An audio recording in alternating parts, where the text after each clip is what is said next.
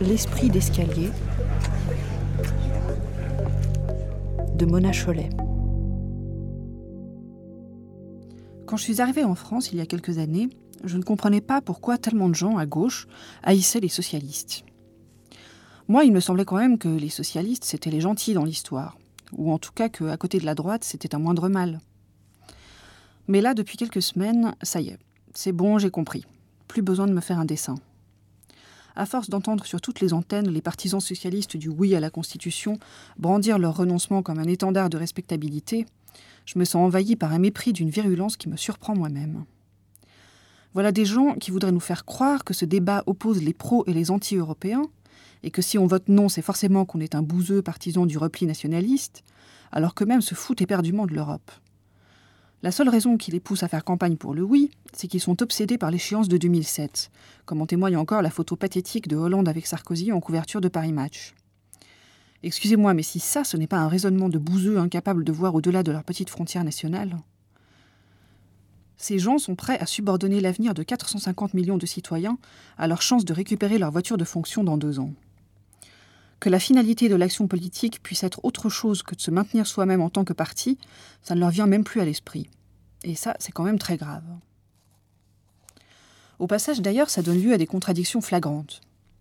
Par exemple, Fadela Amara, qui est devenue le porte-drapeau de la laïcité en tant que présidente de Ni ni soumise, mais qui est aussi élue locale socialiste, se prononce pour le oui à la Constitution, alors que le mot laïcité n'y apparaît nulle part, qu'il y ait question au contraire de dialogue avec les églises, et que le seul droit explicitement reconnu aux femmes est le droit ébouriffant de se marier et de fonder une famille.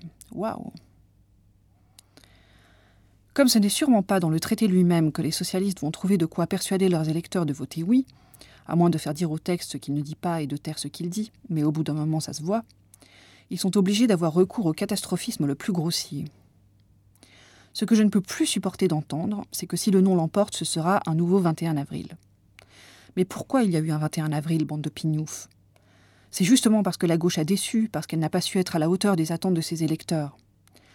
Et à l'avenir, si cette constitution est adoptée, cette constitution qui répète de manière obsessionnelle qu'à l'intérieur de l'Union, la concurrence doit être libre et non faussée, que rien ne doit contrarier la loi du marché même en temps de guerre, article 331, eh bien, même si la gauche revenait aux affaires en France, et même si elle voulait appliquer un vrai programme de gauche, elle ne pourrait pas, parce que ce serait anticonstitutionnel.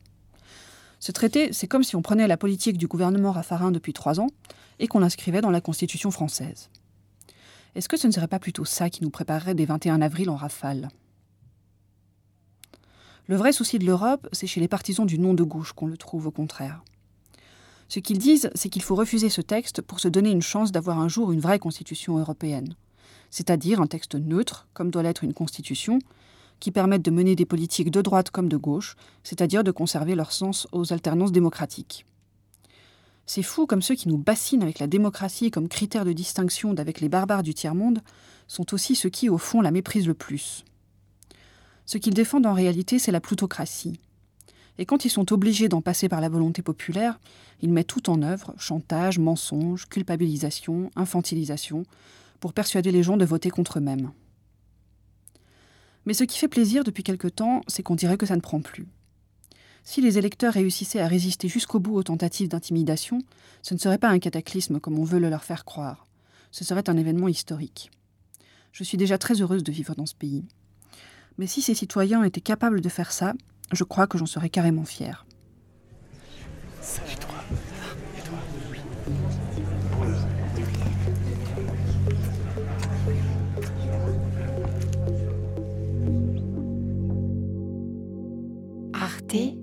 radio.com